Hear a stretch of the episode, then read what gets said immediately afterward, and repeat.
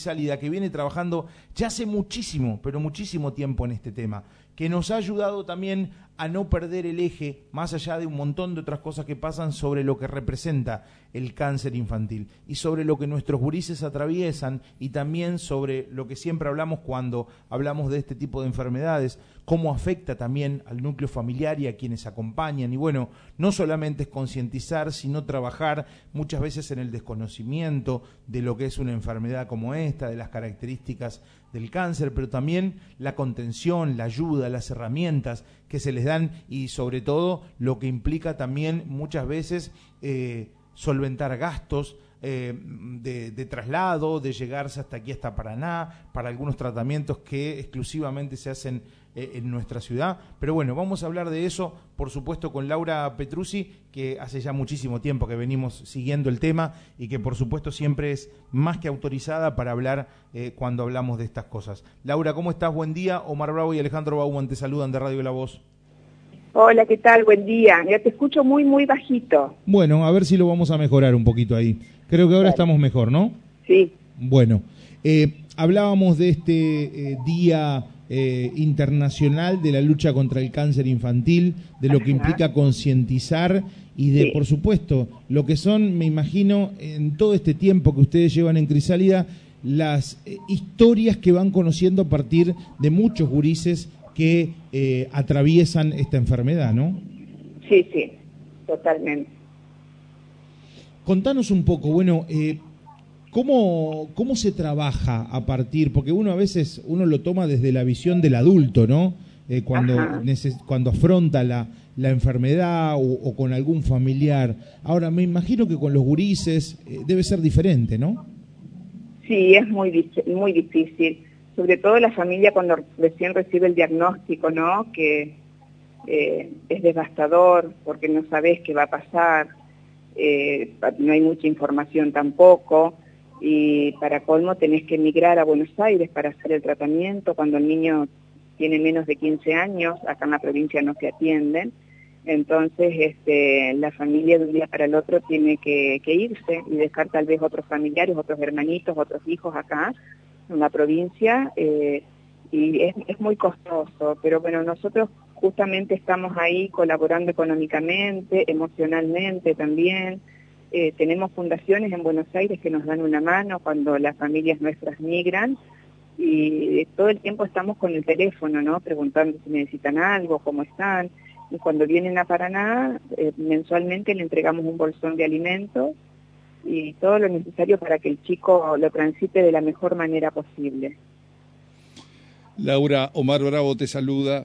¿Cómo estás, Omar? Y nosotros decíamos, ¿no? Este es el día de cada año donde justamente sí. la idea es tratar de eh, visibilizar lo que tiene que ver con esta enfermedad, ¿no?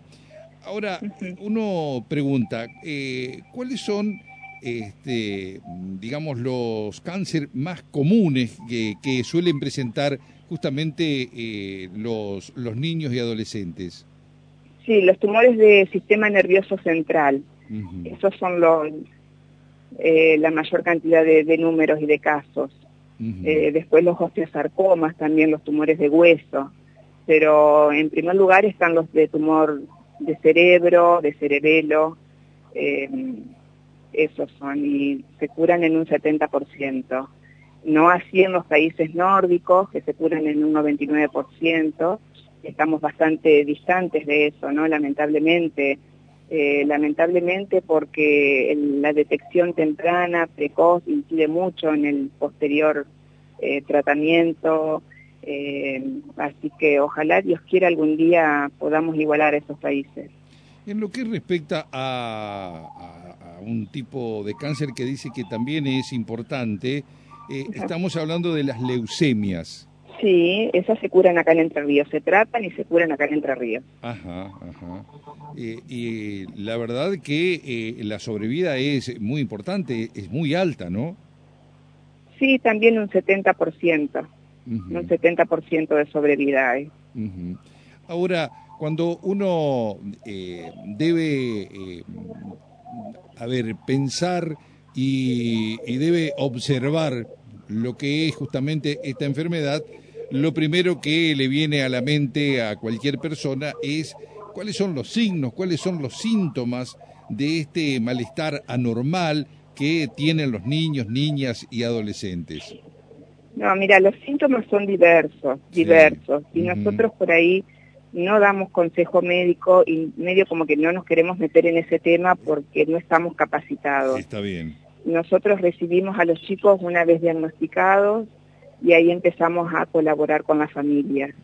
Eh, lo que sí pedimos es que ante cualquier síntoma raro, diferente, que los padres estén alertas, atentos y que acudan al médico y que no se queden con una sola consulta. Si no les convence lo que el médico dice, que sigan investigando porque la detección temprana es fundamental. Pero lo importante que eh, tratado con anticipación, eh, estamos hablando de una curación eh, que llega al 70%, dijiste. Sí, sí, sí, totalmente, sí, sí, sí. sí lo ideal sería, como te decía, que igualemos a otros países, ¿no? Y que se curen en un 99%. Pero por ahí las condiciones sanitarias, las condiciones económicas también te juegan en contra. Claro un chico que no tiene agua corriente, que no tiene un baño acorde, una cocina donde la mamá pueda cocinarle, eh, también tiene mucho que ver. Por eso nosotros hemos mejorado muchas viviendas, hemos construido baños, hemos llevado agua, corriente, algunas familias se han mantenido, porque consideramos este primordial que el chico lo transite con la mejor calidad de vida posible. Claro, claro. Hay que también recordar que más allá de la curación que es, alta, el cáncer infantil es la primera causa de muerte por enfermedad en niños y niñas de entre 5 y 15 años en la Argentina, ¿no? es un, dato, un dato para tener en cuenta, ¿no? Sí, tal cual. Bueno, y en Argentina se diagnostican entre 1.400 y 1.500 casos por año. Ajá, En Entre Ríos, entre 45 y 55 nuevos casos por año. Esto es según la estadística del Instituto Nacional del Cáncer. Bueno, eh, justamente eh, la idea es esto, ¿no? De eh, anticiparnos a cualquier signo que empiece a darse en, en, algún niño, niña o adolescente. Esto es clave, ¿no? Hoy por hoy. Sí, totalmente. Bueno. Estar alerta, atento y acudir al médico. En lo que respecta fundamentalmente a Crisálida, ¿no? Uno ha visto un crecimiento muy importante en estos últimos años. Eh, se ha tomado, eh, digamos, la sociedad de, de, Paraná, de Entre Ríos, eh, ha tomado realmente conciencia, ¿no? De lo que es justamente esta organización que indudablemente ha hecho que hoy por hoy este, pueda tener un rol preponderante para muchas familias, ¿no? De Paraná como que vienen del interior. Sí, del interior también. Eh, nosotros trabajamos mucho con la gente del Garrahan, eh, la psiconcóloga del Garrahan cuando detecta algún caso de Entre Ríos enseguida nos avisa, así que nos ponemos en contacto telefónicamente con la familia y empezamos a asistirlos económicamente en la compra de pasajes, eh, los, los, ayudamos allá con el alojamiento porque no hay alojamiento y para esto es fundamental que se ponga en vigencia la ley Felipe porque la provincia debería cumplir con darles un alojamiento, pagarle los pasajes, asistirlos económicamente, cosa que actualmente no está pasando. La ley fue sancionada, pero falta la reglamentación. Ah, bueno, este, bueno, es otro tema, ¿no? Que cada vez que se sanciona una ley, después no es que rápidamente se puede decir se ejecuta esa ley, sino que tiene un periodo que a veces se extiende en demasía, ¿no? ¿Hace cuánto que se aprobó y la reglamentación todavía no se ha dado? Fue en diciembre que se aprobó ah, y tienen tiempo hasta el 10 de marzo, 10 o 15 de marzo, no me acuerdo bien, para ponerla en vigencia. Ah, bueno, por lo menos estamos en un periodo en el cual debería empezar a haber alguna respuesta, ¿no? Ya desde, el, sí, ojalá salud, ¿no? Sí, sí, sí, sí, sí. Se reglamentó la ley nacional, tendría que ley la nacional. también tiene que haber una adhesión provincial, claro. Claro, tal, cual, tal cual. Respecto a las actividades que están realizando hoy, Laura. Bueno, estamos con una radio abierta acá en el Club Social, en la peatonal. Vinieron los pasamédicos a acompañarnos, el gimnasio Tallán también, el Club Social que nos presta sus instalaciones, este, y estamos entregando stickers y imanes para la heladera eh, como para concientizar y que la gente nos tenga siempre presente. Y ante la noticia de algún nuevo caso que por favor este, le comenten de nosotros, que nosotros enseguida nos ponemos en contacto con la familia para colaborar. Bueno, nuestro gran sueño es construir la sala de oncología, que ahora está parada porque no conseguimos los recursos, porque la idea es que los chicos no viajen más y se puedan curar acá en la provincia, quedarse acá, que las familias estén en un lugar acorde, acompañados, contenidos, que no tengan que pensar que no tienen plata para los pasajes, que dónde dejan los otros hijos, los hermanitos. Este, teniendo una sala acá en Entre Ríos creo que facilitaríamos muchísimo las cosas. Estamos hablando de una cifra eh, a nivel económico que ronda, ¿qué dinero eh, aproximadamente, no? Uy, es muy costosa. Es muy costosa, me imagino. No sé hoy, no sé hoy, pero rondaba los 3 millones de dólares. 3 millones de dólares. Muchísimo dinero, sin duda. Pues nosotros tenemos una estructura implantada que nos donaron, que tiene planta baja y primer y segundo piso.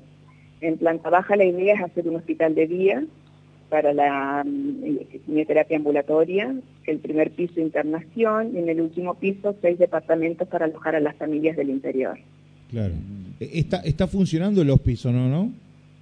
¿Perdón, cómo? El, el, alojamiento que ustedes tienen allí está funcionando, sí. Tenemos un, solo departamentito y está todo el tiempo ocupado.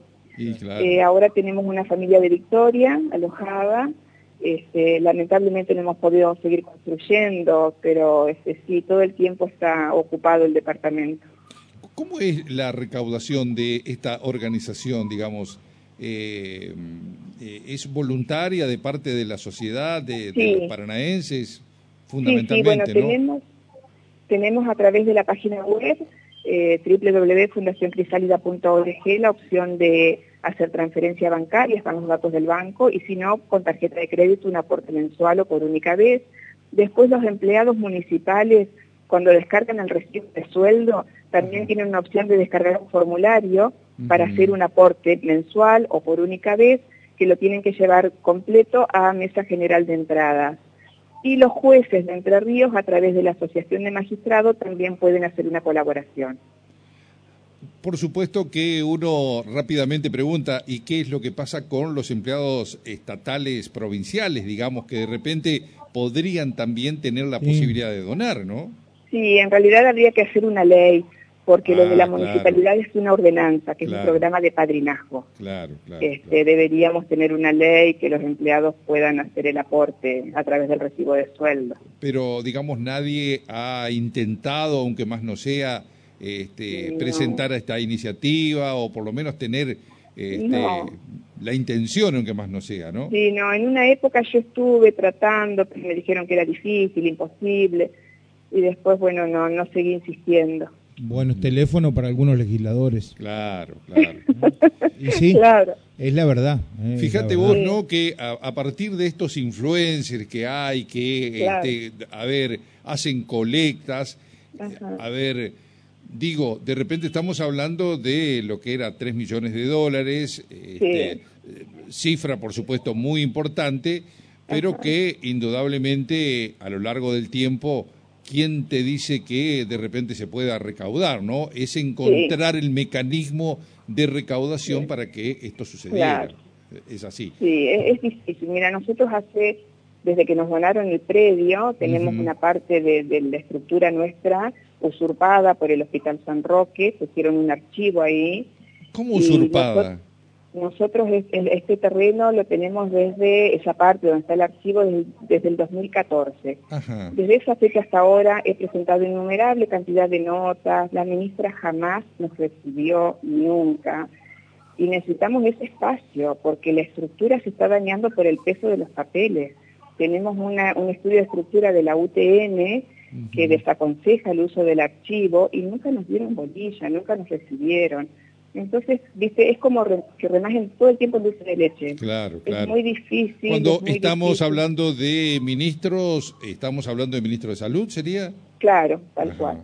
O sea, Sonia Velázquez no lo recibió nunca. No, nunca, jamás. Hemos presentado notas, pedidos de audiencia. Es raro. Es, raro, es llamativo, ¿no? ¿Qué, qué, cuál será el argumento por el cual no los pueda recibir? Porque recibirlo después que eh, tenga argumentos para decir no, bueno, podría darse, pero no recibirlo. Estamos, Haciendo, estamos haciendo un soporte bastante importante a todas las familias, a una, una población considerable que la Fundación está asistiendo todo el tiempo económicamente.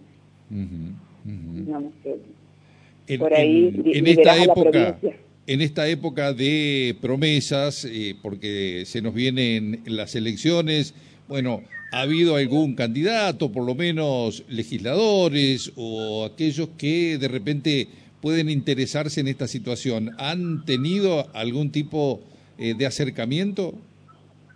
No, no, no, no.